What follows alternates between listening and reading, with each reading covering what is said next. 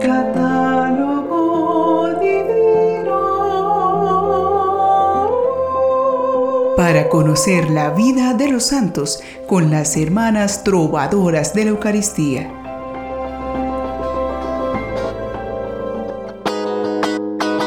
Hoy es un gran día para la iglesia porque recordamos el momento más importante de un gran apóstol.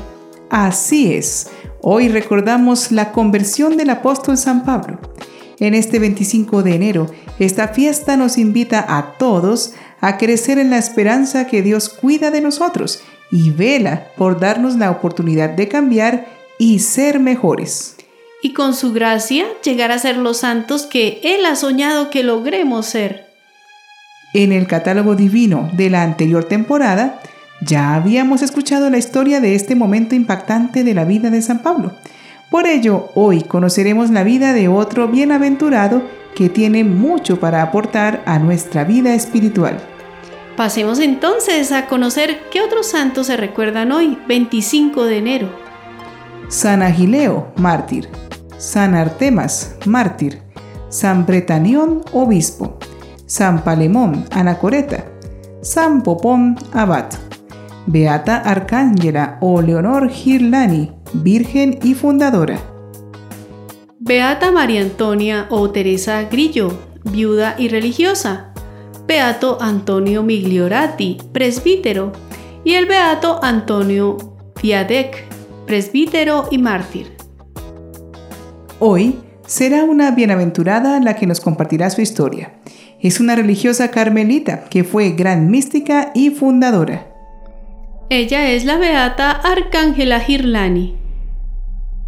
Su nombre de bautismo era Leonor.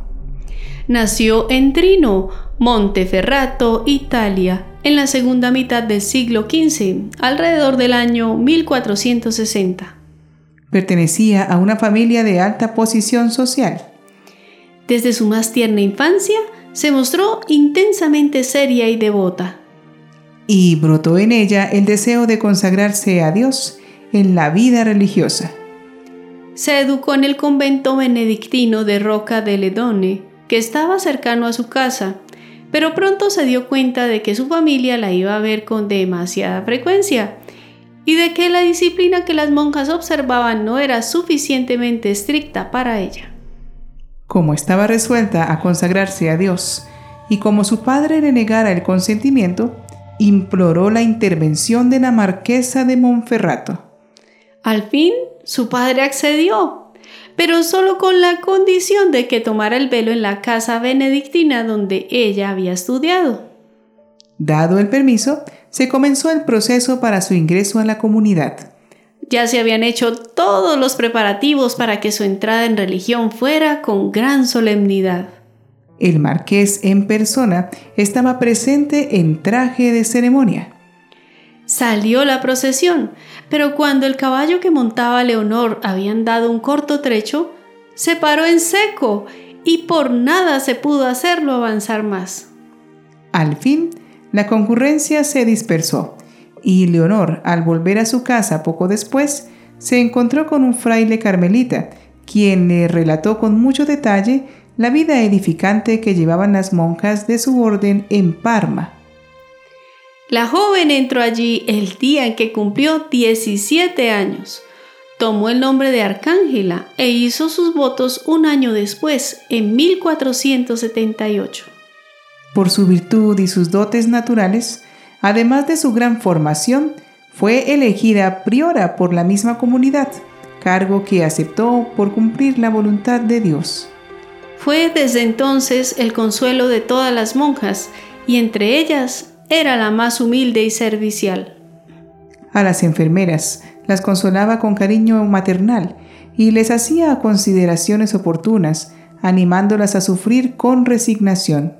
Era modelo de todas las virtudes religiosas, sumamente austera en la práctica de la penitencia, caritativa con todos y poseía un espíritu maravilloso de oración. Muchas veces fue hallada en su celda, arrobada en éxtasis y elevada, levitando a algunos metros del piso. En una ocasión estuvo en éxtasis completamente insensible a impresiones externas por más de 24 horas. Una noche de la Natividad de Jesucristo, cantados los maitines, permaneció en éxtasis hasta la hora de prima. Un Viernes Santo, descalzándose para ir a adorar la cruz, fue arrebatada en éxtasis y permaneció todo el día en él. 15 años llevaba Arcángela residiendo en el convento de Parma, santificándose y santificando a sus religiosas con su buen ejemplo y la heroicidad de sus virtudes. Cuando los superiores determinaron hacer una nueva fundación de monjas en Mantua y eligieron para piedra fundamental a la beata Arcángela.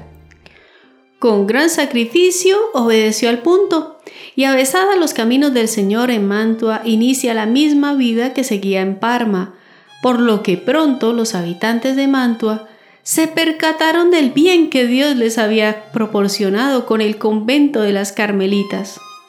Las matronas, con insistente anhelo, llevaban a sus hijas con el fin de que la Beata Arcángela las instruyera en los caminos del Señor.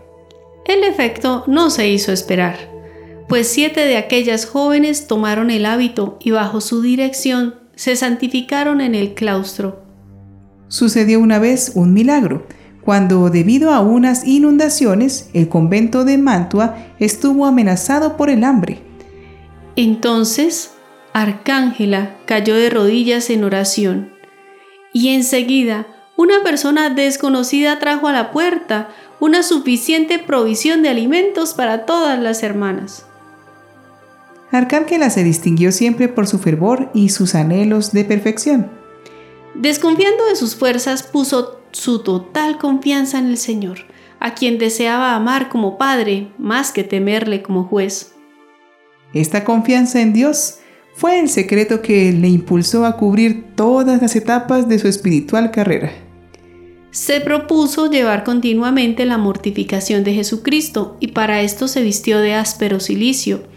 Ayunaba frecuentemente a pan y agua, se aplicaba las llamadas disciplinas y se dedicaba a la oración y a la lectura de la vida de los santos. Este amor de Dios se tenía que traslucir en el amor al prójimo y efectivamente era el consuelo de la ciudad de Mantua, ya que en sus reveses y desgracias acudían todos por remedio a la beata Arcángela, consiguiendo por su mediación toda clase de favores. Cuando después de sufrir una penosa enfermedad, Arcángela sentía la proximidad de su muerte, reunió a sus monjas para exhortarlas y darles a manera de testamento sus últimos consejos. Expiró diciendo, Jesús, Amor mío, ten piedad de mí. Era el 25 de enero de 1495 y fue enterrada en el mismo convento de Mantua. Su cuerpo se venera en la iglesia del Hospital de San Lorenzo de Turín. Fue beatificada el 1 de octubre de 1864 por el Papa Pío IX. Oremos por intercesión de esta gran mística italiana para que siempre podamos cultivar la espiritualidad en nuestras vidas. Oh Dios que hiciste de la Beata Virgen Arcángela una enamorada del misterio de la Eterna Trinidad, concédenos por su intercesión gustar anticipadamente en esta vida el gozo de tu gloria y merecer después verte en el cielo. Amén. Siempre que escuchamos acerca de las experiencias místicas que superan lo natural en un santo, nos asombramos y nos sentimos muy lejos de vivir algo así.